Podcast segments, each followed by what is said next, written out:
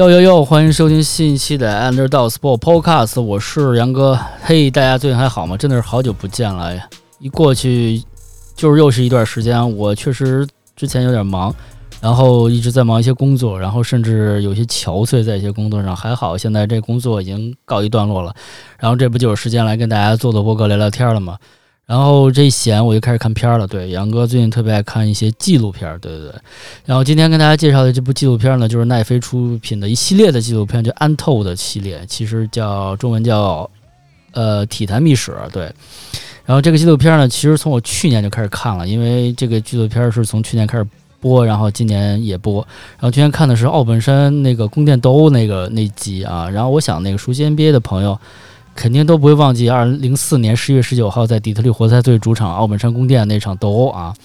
看完，其实当时在去年我就冲动想做一期节目跟大家聊一聊，但是后来大家知道这个节目我并没有做。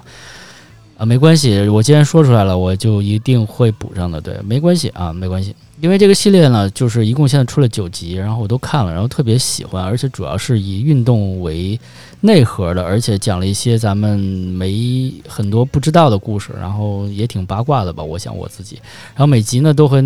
大家想做一个分享吧。之后我今天先做这期节目吧，就是不存在的女朋友。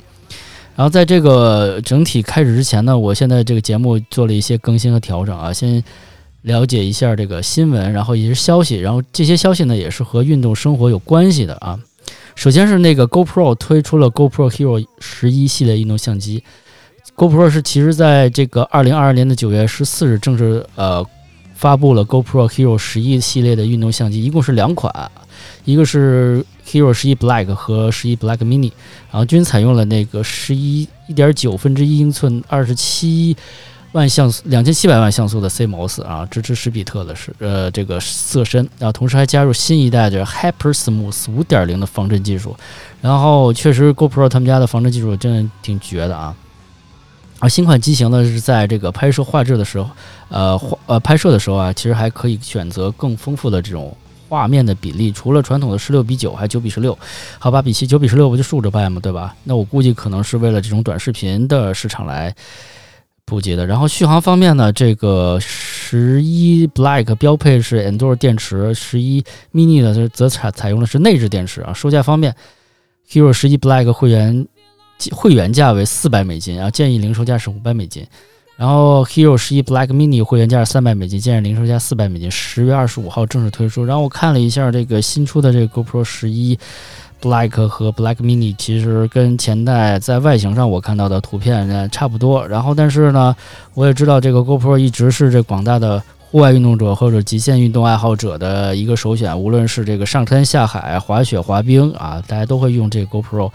而且确实，由于这个科技的发展，GoPro。这种相机的这个出现，然后也让更多的普通人，对像杨哥一样的普通人，像我、你、我一样的普通人，然后可以用视频来记录自己的运动。我觉得这个是一件非常好的事情。然后在说完这个 GoPro 的同时呢，这个大疆啊，我国的这个大疆公司呢，也发布 Osmo Action 3的这个运动相机，然后可以说是这个竞品啊推出了啊，竞品推出了。然后在九月十四号，大疆也发布了这个全新一代的 Osmo Action 三的这个相机。这相机还是用了快拆的设计，搭载了一点七分之一英寸的 CMOS，最高支持一百二十帧的四 K 这种视频。然后除了它用这个 Rocksteady 三点零的这种智能防抖算法，然后以及多重的稳定，因为大疆大家都知道这稳定肯定是特别棒。啊，然后也用了很大的一个电池，在常温环境下录这个一零八零 P 三十帧的这种视频啊，能录一百六十分钟啊！你想想，这个它能控制这个发热啊，等等等等，得多好！然后大家最关心的这个售价问题啊，Osmo Osmo Action 三的标呃标准官方的售价是两千两百九十九块啊，全能版套装是两千九百九十九，然后加了一些套件什么的。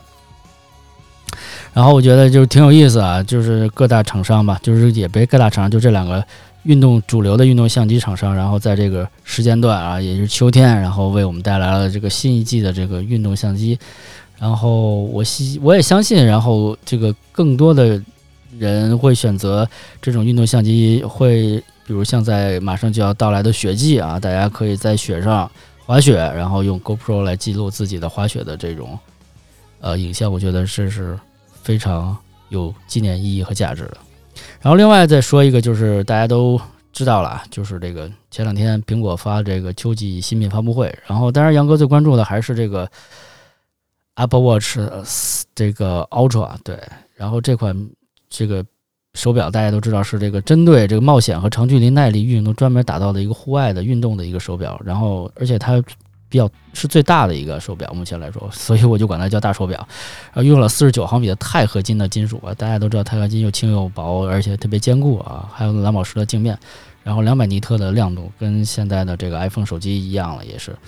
然后还多了一个物理的按钮，因为这个物理按钮呢，就是。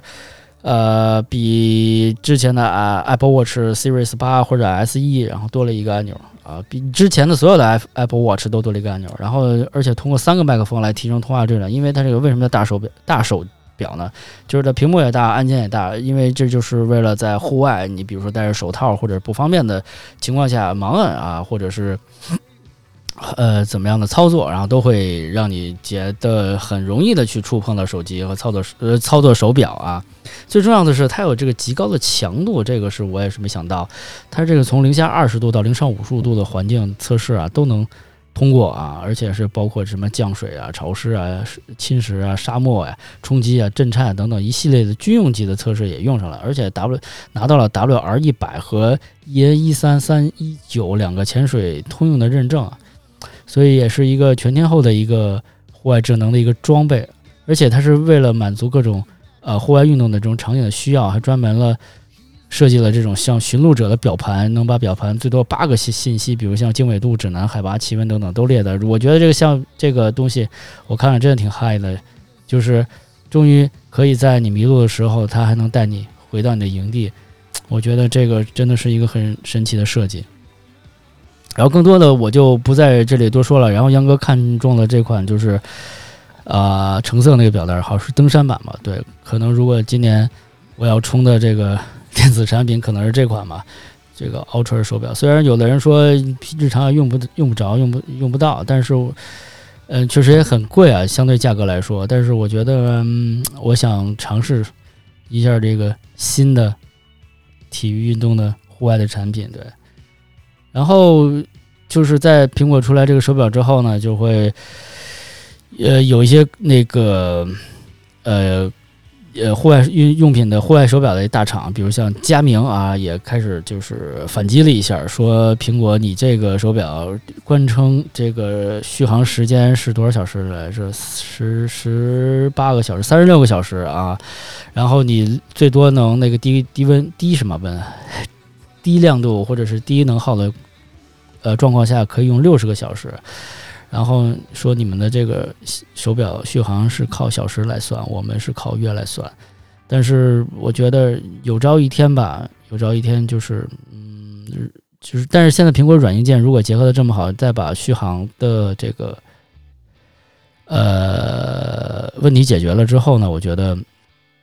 可能确实会。吞噬更多的这种专业的运动手表的地方，不过可能在专业户外玩户外的人的眼里看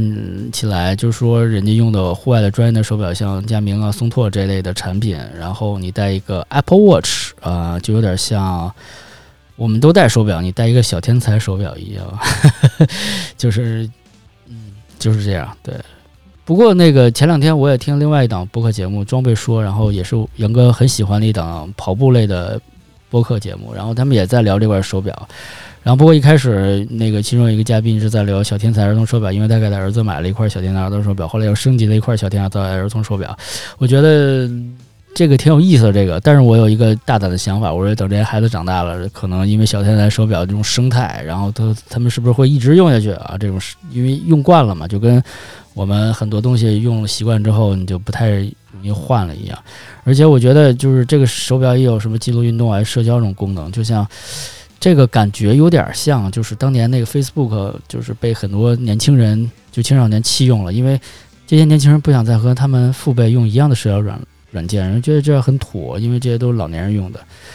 我不知道到时候微信是不是也会出现这种状况啊？就是这都是我自己胡思乱想的，我开的脑洞啊。就是大家可以拭目以待，然后等这帮小朋友有小天才的小天才一代啊，姑且称为，然后他们成长之后会是一个什么状况？反正等等看嘛。不过呢，说到说回来，这个手表反正都是都是消费主义的陷阱啊，大家还是按需购买，然后看自己喜欢，或者是适用于那个 Series 八还是 SE 还是这个 Ultra，大家自己根据自己的选择能力和需求来判断吧。然后大不了是消费降级嘛，也别就听别人忽悠，然后就动了念头就买买买。其实。还是回归自己的本真。然后第三个消息呢，就是史蒂夫库里的一个消息啊啊，库里呢近日和这 Under Armour 签了一个价值十亿美元的终身合同，这个也是让我挺惊的。然后就是在过往的 Nike 和阿迪瓜分这个篮球的市场下吧，库里就是一个改变这个篮球世代的一个人。大家都知道，就是因为他可能是。现在的 NBA，现在的篮球基本变成一个小球篮球了啊，小球天下了。然后这也是 under armor 能够崛起的一个因素，然后也是因为库里这个一直不断的在往前走，然后而且呃，双方经过多年的这个合作，似乎确实。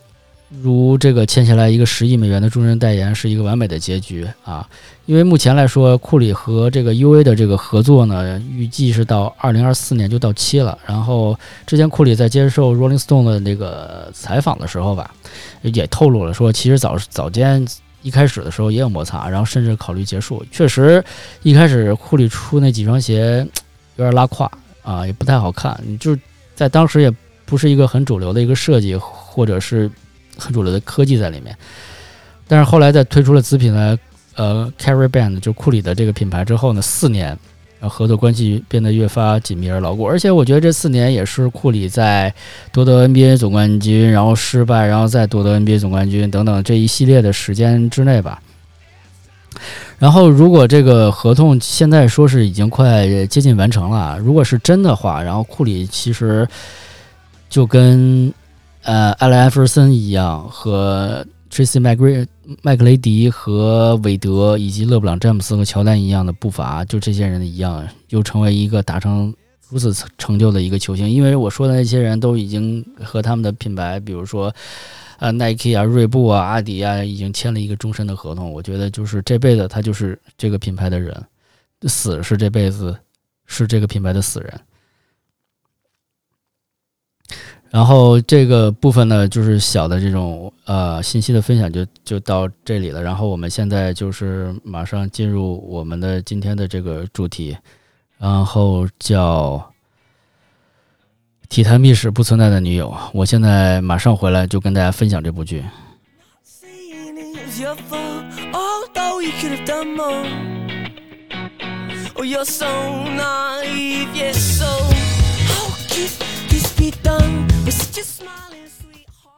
首先呢，我先来介绍一下这个戏路的这个戏路的纪录纪录片。我这个嘴瓢的系列的纪录片啊，Untold 的这个中文叫做《体坛秘史》呢，是在奈飞上发行的一系列的体育的纪录片。它从二零二一年开始发行到今年，一共是两卷啊。我不知道为什么它不用 season 两季来说，它用两卷。然后就是从开始播出，每周都更新一一集啊。然后每每集呢都是涵盖了一个不同的这个鲜为人知的一个体育的故事啊。第一卷是从二零二一年首次的播出，然后播了五集，啊，涵盖了不同的运动，包括篮球啊、网球、啊曲棍球啊什么的。然后今年呢是第二卷，二零二二年发售发行，然后一共有四部，然后也涵盖了足球、篮球啊、航海等等的，还有这个也很很多啊，橄榄球，对对。然后今天想跟大家聊的是，就是这部系列的这个，呃，系列的这个，呃，纪录片的这个是二二年上线的第二卷里面的一个故事。然后这个故事呢，一共是分了两集来播出，每集大概是一个小时，由这个托尼不认识这个人和瑞恩大夫来指导啊，他们就讲述了一个。什么故事呢？是一个全美圣母大学啊足球运动员，呃，就橄榄球运动员曼泰提欧啊，咱们叫曼泰提欧吧，就有中文。然后的职业生涯，然后并探探讨了秘密在在线关系的如何威胁了他的职业生涯和遗产啊。这部片子是二零二二年八月十六号上映的，我大概差不多也是前两天刚看嘛。然后这个故事呢是这样展开的：是二零一二年的九月十二号这一天啊，这个二十一岁的这个大了学橄榄球运动员曼泰提欧啊，这哥们儿真的长得挺精神的。曼泰提欧就是会一会儿我会说到他为什么是这样。那说到了人生中最大的一个噩耗，他的祖母和他的女友啊，在同一天去世了。我靠，这个对他对一个普通人来说肯定是个巨大的一个杀伤啊，巨大的一个爱好，一个一个哀哀悼的一个事情。然后他将这个信息跟他的教练、跟他队友说了之后呢，公开之后呢，就是无数的粉丝都为他同时失去挚爱的悲伤经历感到这个唏嘘，然后被他的更被他的凄美的故事打动啊！而且最神奇的是啊，他在那场比赛发挥的特神勇，然后就是帮助自己的球队得到了胜利。然后很多人觉得就不可思议，这到底是一个诅咒呢，还是一个激励呢？然后但是在这个。几个月之后啊，他马上就要打这个大学的联赛的总决赛的前夕，而且他还参加了这个 NFL，而且也是他马上就要参加 NFL 选秀这个前夕，这件事情居然发生了反转啊！媒体说这个曼泰提欧啊说谎啊，故意的夺人眼球，然后故意啊骗大家啊自己装惨啊，因为他这个女朋友所谓的就根本不存在。然后那个消息曝光之后呢，这个曼泰提欧的假女朋友啊，成了全美国的一个头条新闻。然后他瞬间呢，就从天才球星啊，变成一个人人嘲笑的笑话。然后最终导致呢，他这个总决赛、总决赛啊和 NFL 这个这个这个选秀之路啊，就是不是怎么顺。到最终是怎么样的？那么我现在就跟你好好唠了。这事儿呢，还得从头说起。一九九一年呢，曼泰提欧出生在美国的夏威夷州啊，而二零零六年他在檀香山的一所一所中学就读时，就开始参加中学的这个橄榄球运校队。因为在校际比赛里啊，他这个表现的非常出色啊，然后就当时就预入选了这个他们夏威夷州的全明星队的这个替补阵容啊。零七年的时候，他被选为这个夏威夷州的最佳的橄榄球防守运动员啊。零八年。啊，曼泰提欧因为极其出色的这个能力啊，带领他的高中学校校队啊，奋勇夺得了这个夏威夷州的橄榄球队的总冠军。他出色表现也赢得了 NCAA 大学橄榄球的青睐啊。在2009年 NCAA 招募新人中，他被评选了这个五星新人的防线啊。也就是说，这哥们儿呢，就是。之前还挺顺的，然后喜欢橄榄球，打橄榄球，然后从这个当地的这个校队啊替补，然后到变了周明星，然后再到了这个这个这个让这个更多大学来看到，而且零九年他这个高马上高中毕业了，他这个回绝了这个呃南加州大学啊加州大学洛杉矶分校，就是那个著名的 UCLA 啊，以及斯坦福大学和杨百翰大学。邀请就是提出了 offer 之后呢，就是他加入了一所这个 NCAA 橄榄球传统劲旅啊圣母大学，然后也翻译成诺特丹姆这个爱尔兰战士队。然后这个其实，在想在这儿说一下呢，这个曼泰提欧当时还挺想去这个 UCLA 的，因为那是他从小的梦想的学校啊。他觉得加州阳光海滩，然后那倒他不是没想啊，然后他觉得那个真的是他。梦里应该有的学校，但是呢，在当时夏威夷的传统，我不知道现在是不是还是这个传统啊。三大传统：橄榄球、信仰和家庭。然后他最后出于自己的信仰和听从他父母的这个、这个、这个劝说，然后选择了去印第安纳州的圣母大学，也叫诺特丹大学啊。因为翻译过来叫诺特丹圣母大学，无所谓。我可能一会儿会说圣母大学，一会儿说诺特丹大学，其实这都是一个大学。然后大家如果对地理稍微了解一点的话，印第安纳州在什么地儿？在美国的东北部，呃，中北部啊，靠近这个密歇根湖啊。就是位置呢，就是这个大学呢紧挨着这个密歇根湖，这这个位置呢差不多纬度的话，我刚才也看了一下，跟那个咱的沈阳差不多吧。你沈阳一听，嗯，算东北是吧？你想一个一年四季都在热带生活的夏威夷小子，然后突然来到一个特别冷的地方，而且挨着湖区，冬天下很大的雪，然后。他第一学期，哥们儿去那儿就傻了，没见过雪嘛，从小就在夏威夷那个小地儿生活嘛，然后就是觉得太冷了，太难受了，然后就是他觉得特别想家，想他的小伙伴们什么的，想他父母，想家人，然后他当时就觉得，嗯，选错了大学啊。不过这哥们儿也是心态好，心态好，他这个既来之则安之，然后人就是来学习的啊，人不是来干别的，人家是打了橄榄球的。后来呢，他就凭借自己的努力，从零九年的这个入学首秀的替补，又是从替补开始打，一直打到十一月对阵这个同州的宿敌普渡大学的锅炉工人队的比赛中，然后第一次得到了首发的出场机会。从那之后呢，就一发不可收拾啊！从一零年到一一年，然后一直坐稳了这个这个圣母大学的这个主力的呃线位的主力线位的位置啊。而且在一二年的时候啊，曼代提欧发挥出色，他在在他的发挥下，然后这个圣母大学在常规联赛里十二战全胜啊。这个虽然圣母大学在早年间也是这种骁勇善战的一支队，但是后来一度不行了。然后直到这个曼代提欧这个年轻人来到之后呢，又重燃了这个大学所有的人的希望啊。而且他是在这个击击败这个他们州最大的死敌密歇根大学的密歇根大学狼冠队的这个比赛中，然后马代提欧打出当赛季这个最佳的这个这个分位的这个数据啊，我忘了那场好像就擒报还是报擒多少多少次啊，真的是挺神奇的那一晚上。然后那一年呢，也是曼德提欧特别幸运的一年，他获奖无数啊。然后呢，赛季末呢，他理所应当的就进入了全国总决赛。但是在全国总决赛里，他就发挥就失常了啊！圣母大学队不敌阿拉巴马大学的红潮风暴队，然后屈居亚军，然后真的很可惜啊，很可惜。然后再回到这个，这是他的这个一路的这个学校的这个球，呃，球员生涯的这么走来啊。然后咱们再回到二零零九年，就曼特提欧上大一的时候，他那会儿呢，因为也挺想家的，每天生活就特别简单。啊，吃饭、读书、睡觉、打球啊，直到冬天，他在推特忘了还是在还 Facebook 上认识一个叫 Lenny 的姑娘。然后这姑娘呢，自称自己是斯坦福大学的学生，二十二岁，然后对音乐特别感兴趣。两人就时不时的在网上有的没的聊聊，最多打会儿电话，但是从来都没见过真人。呃，有时候呢，也会。弄一些 Facebook 吧，但是那姑娘从来也就没有用真面目呃现身过啊。但是这个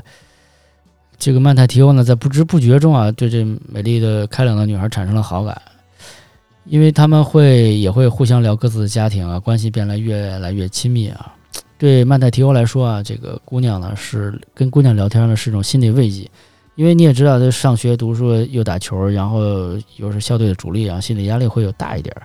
然后这姑娘也经常就是鼓励他啊，说那个你在球场上怎么样怎么样了。然后那个当时，但是啊，当时那个这个姑娘有一男朋友，所以俩人也没有进一步。不过他们聊特别投机啊，因为他俩他他俩人是老乡，你知道吗？因为正好曼德提欧那会儿又特别想家，然后又有一个老乡姑娘，然后俩人聊特别投机啊，而且俩人共同的这个成长环境都。很像啊，可能这种思乡情啊，更带入了他对他对这个女孩的好感。然后这个，直到他们的关系朋友在二零一一年的时候发生了一个转变。这一年，那个曼泰提欧啊，大三，就是他在某场比赛比比赛 比赛，然后接到了这个这姑娘的电话，姑娘说她不行，受不了她这男朋友了，她希望跟那个曼泰提欧在一起。然后这个。曼奈提欧当时对这姑娘心存好感啊，就是想也没想就答应了，然后两人很快就陷入了爱河，然后开启了一段网恋。啊，就在这个恋爱期间，两个人就和其他的小情侣一样，没事就打打电话、发短信聊聊，然后看看状况。然后唯一不同的是，俩人从来没有见过面，然后跟之前一样，然后就是有这个 FaceTime 啊，就这种视频电话啊，总是见不着人，然后一直保持这种网恋状状态。但是 T.O 也觉得。嗯这姑娘挺好的，就这样维持了半年左右。然后，但是呢，就是终究要见一面嘛。然后线下这个约会提上日程，曼特提欧准备飞往洛杉矶看看这个 Lenny 啊。可能他心里想的一一半是洛杉矶的姑娘，还有一半是洛杉矶的大学的，当时没有去吧。这杨格自是杜撰的啊。然后正当时呢，这个马上要觉得就变现了这事儿。然后这个姑娘的哥哥 Neil Noah 突然给这个。曼泰提欧打了一个电话，哥哥告诉说，告诉提欧说，这个姑娘出车祸，正住院。这个提欧一听啊，立刻把所有事儿准备赶到这个姑娘身边。的哥哥表示啊，这个姑娘呢，还是希望曼泰提欧呢以比赛为重，而且这个妹妹现在情况呢已经稳定下来了。提欧也没有多想啊，因为这个女友平时也就鼓励他，让他坚持自己的橄榄球梦想啊，集中精力。集中注意力，随时做好准备，然后随时应对比赛。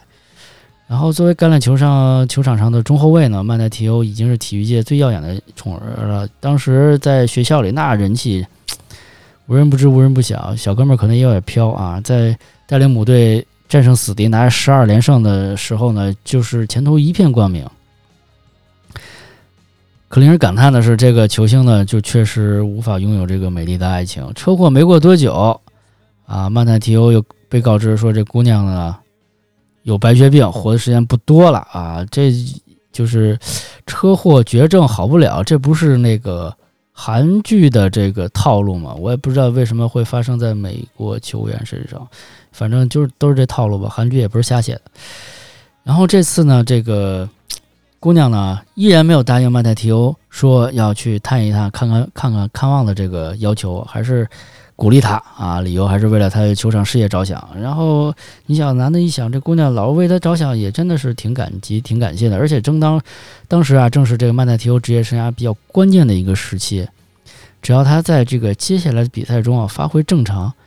他很可能就是直接一步到位了，就 NFL 直接去美国职业大联盟橄榄球联盟去打职业比赛了。然后这个姑娘告诉曼泰提欧说：“不管发生了什么事情，你都要保证自己会留在球场上啊！你会继续比赛，然后通过比赛给予我光荣。”这说的是特别的正啊，说的特别的正。呃，这个因为这女友的发言，让曼泰提欧坚坚定了自己的这个信念，你知道吗？然后他决定听听话啊，好好留在队里，然后专心比赛。但是每个晚上啊，俩人还会打会儿电话啊，保保保电话粥，就算睡觉也从来不挂断。这个曼泰提欧早上醒过来还能听见女友的呼吸声啊，手机显示已经通话八小时。然后杨哥就在想，这个手机当时的这个电量还是真的好啊，不掉电啊，这个确实这个比现在的这些手机 要省电要环保。然后当时的这个这个姑娘呢的亲人最后告诉这个曼代提奥说，这个姑娘已经陷入昏迷了啊！她说话了，只有她说话才能让她呼吸频率再加快，就是姑娘已经可能是植物人了啊！只有你那个不断的这个她喜欢的人跟她说话，她才能有更快的呼吸。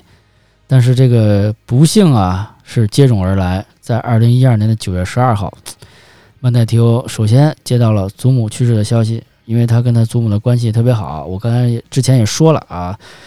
这个夏威夷当地人三大传统橄榄球信仰和家庭，他现在家庭出了一个问题啊，受到了一个打击，然后很快在六个小时之后，这个他这个女友哥哥给他也打了电话，通知这个曼泰提欧说这个说这姑娘死于白血病并发症。不治而症，撒手人寰，挂了。哇，这接二连三的打击真的是让这个曼奈提欧悲痛欲绝。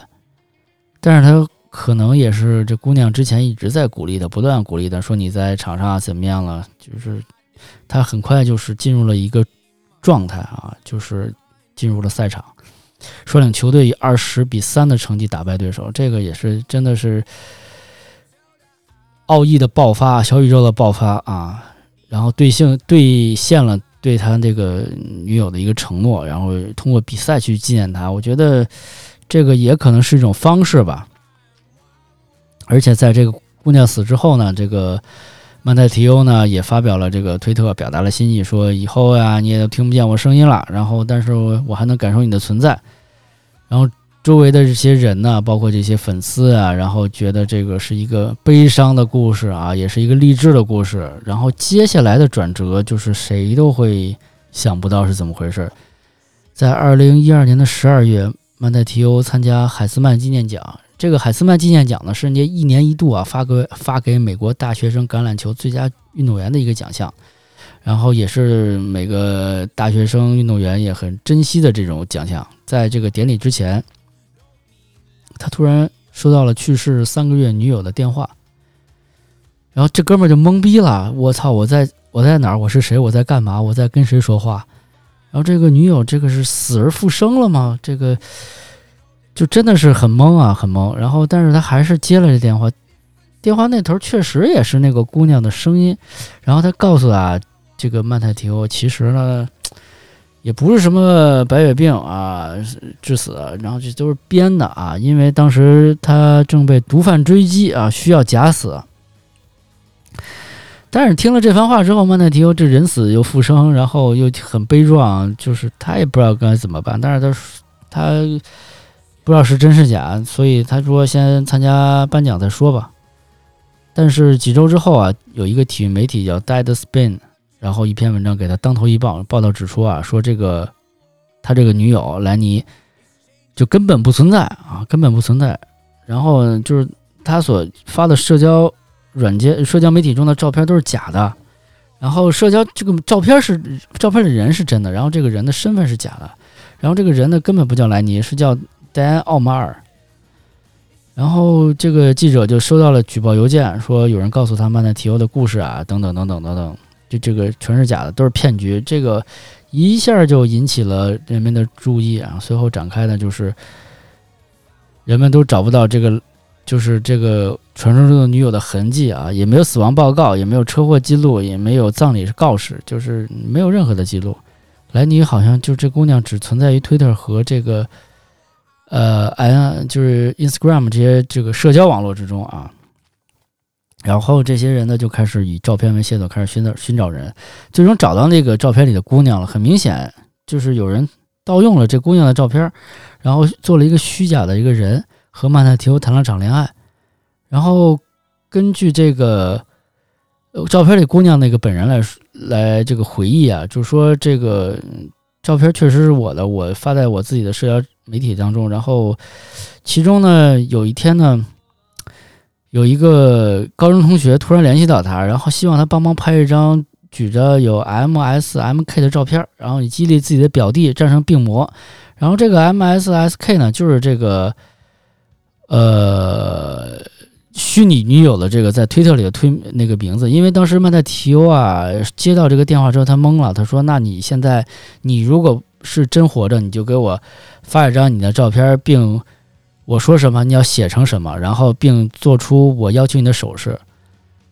然后也是因为这个照片，然后缓解了这个曼奈提欧的疑虑。他认为女友还活着，但是这种人生的大喜大悲，真的太刺激了，是吧？然后这个真相就是马上就要大白了。这个其实是怎么回事呢？这个叫我操，这个名字。巨难念啊！就这哥们儿啊，就是就是这个幕后这个人呢，其实就是冒充曼泰提欧这个不存在女友的这个人，而且他是个男的，还是因为这哥们儿呢是跟曼泰提欧是老乡啊，曾经也是橄榄球运动员，所以就是男人还是非常懂男人，然后橄榄球运动员还是非常懂橄榄球运动员，然后当时他其实有一个非常苦恼和挣扎的过程，因为他正在为自己的性取向。和性别苦恼，然后身份认认同之在这个，在这个挣扎啊，所以他就创造了这么一个女性的角色莱尼亚，然后盗用这个老同学的照片，然后模仿女生，然后在网上四处留情与人谈情说爱。然后曼泰提欧其实并不是唯一的一个受害者，他承认自己确实后来所谓的爱上了这个曼泰提欧，但确实又不知道该如何倾诉这份爱，压力太大。然后他又想回归正常生活，所以逃避设计出了这么一系列车祸、白血病的桥段。然后说一下他模仿女生的这个这个部分，特别逗啊，在影片里有展示说这哥们儿说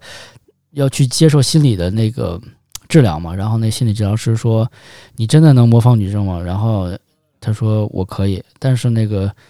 我当着你面确实不行，我得一个人，然后得静静的等等，反正有一些物理环境嘛。”然后他确实能模仿女女女生说话。然后至于后来为什么又就是又和这个又变，就是他一开始把这个他的虚拟的这个女友写死了，说死了，然后又回来了，因为。有人猜测他是后悔了，你知道吗？直到这时候，那个媒体才知道两人真的是是用手机来谈谈恋爱，从来没有见过面。也有人质疑啊，这个事儿啊，就是曼奈提欧真的这么天真吗？然后这个有人不信阴谋论嘛，说这个爱情啊，这场悲剧，这场爱爱情悲剧是他策划的一场秀，就是为了引人注意，或者是想也想掩盖自己是同性恋倾向。啊！但是这个曼泰提欧，从我个人来看，从影片里看，这哥们儿真的是挺天真的啊。然后他也说了，在影片里说自己不是这个同性恋，也不是 gay 啊。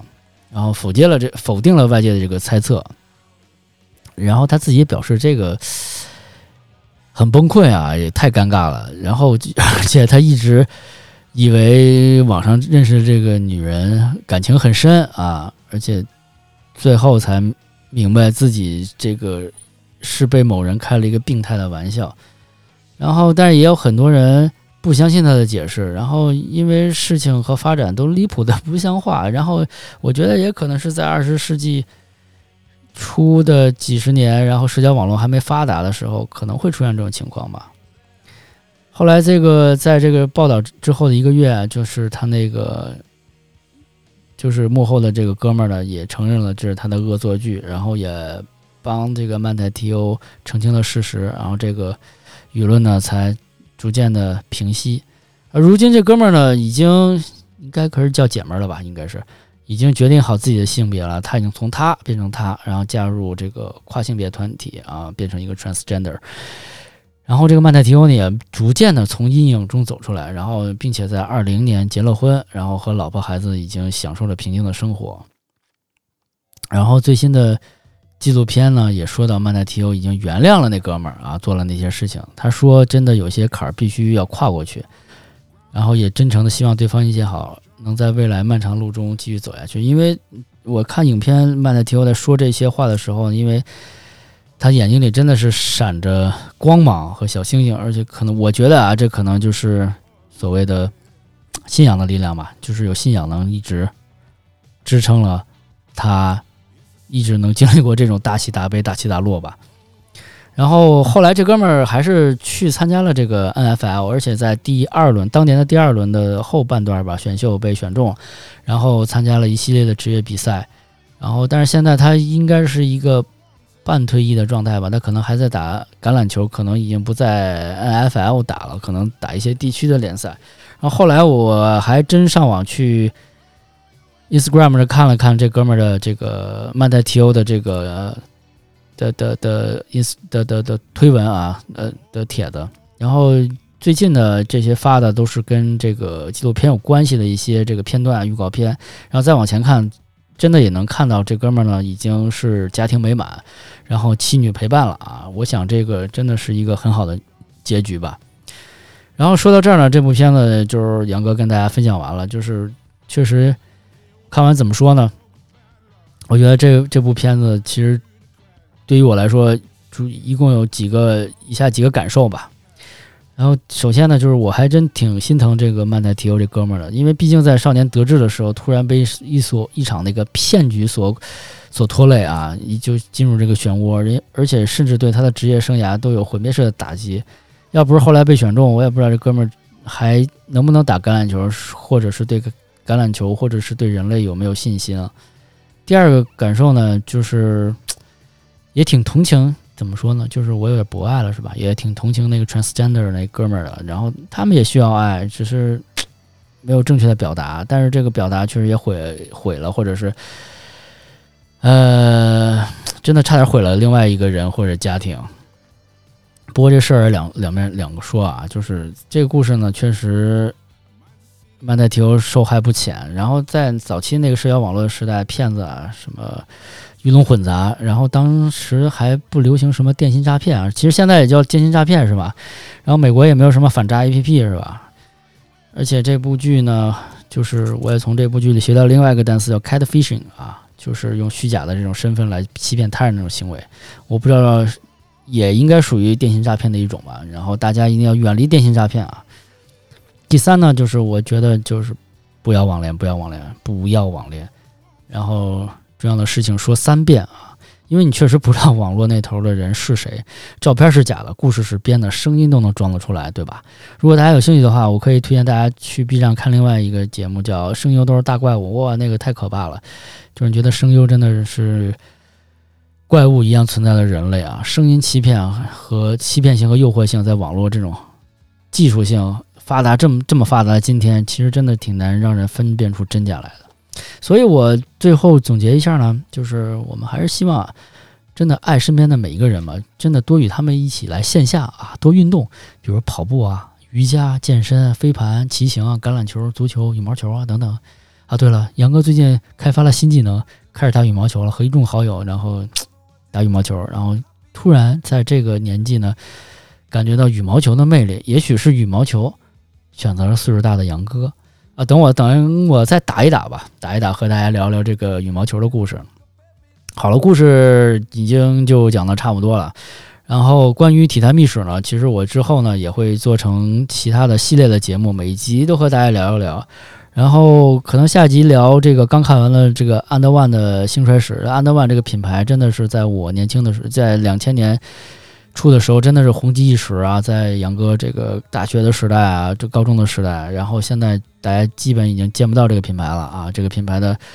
兴衰史，也这个节目也是特别有意思，因为里面有球鞋，有文化，又是二十年前那种古风潮那种巅峰，世纪末、世纪初、千禧年，要说的真的很多。然后大家期待一下吧，我做好了这个节目，然后再跟大家分享啊。好，今天的节目就是这些啊！感谢大家的收听，也希望您的关注啊、评论、转发一系列。也真的希望 Underdog Sport 这个播客能稳步向前。然后大家有什么想说的，就在留言里给我留。像在喜马拉雅、荔枝、小宇宙都可以听到这期节目。好了，谢谢大家收听今天的节目，到此结束，拜拜，我们下次节目再见。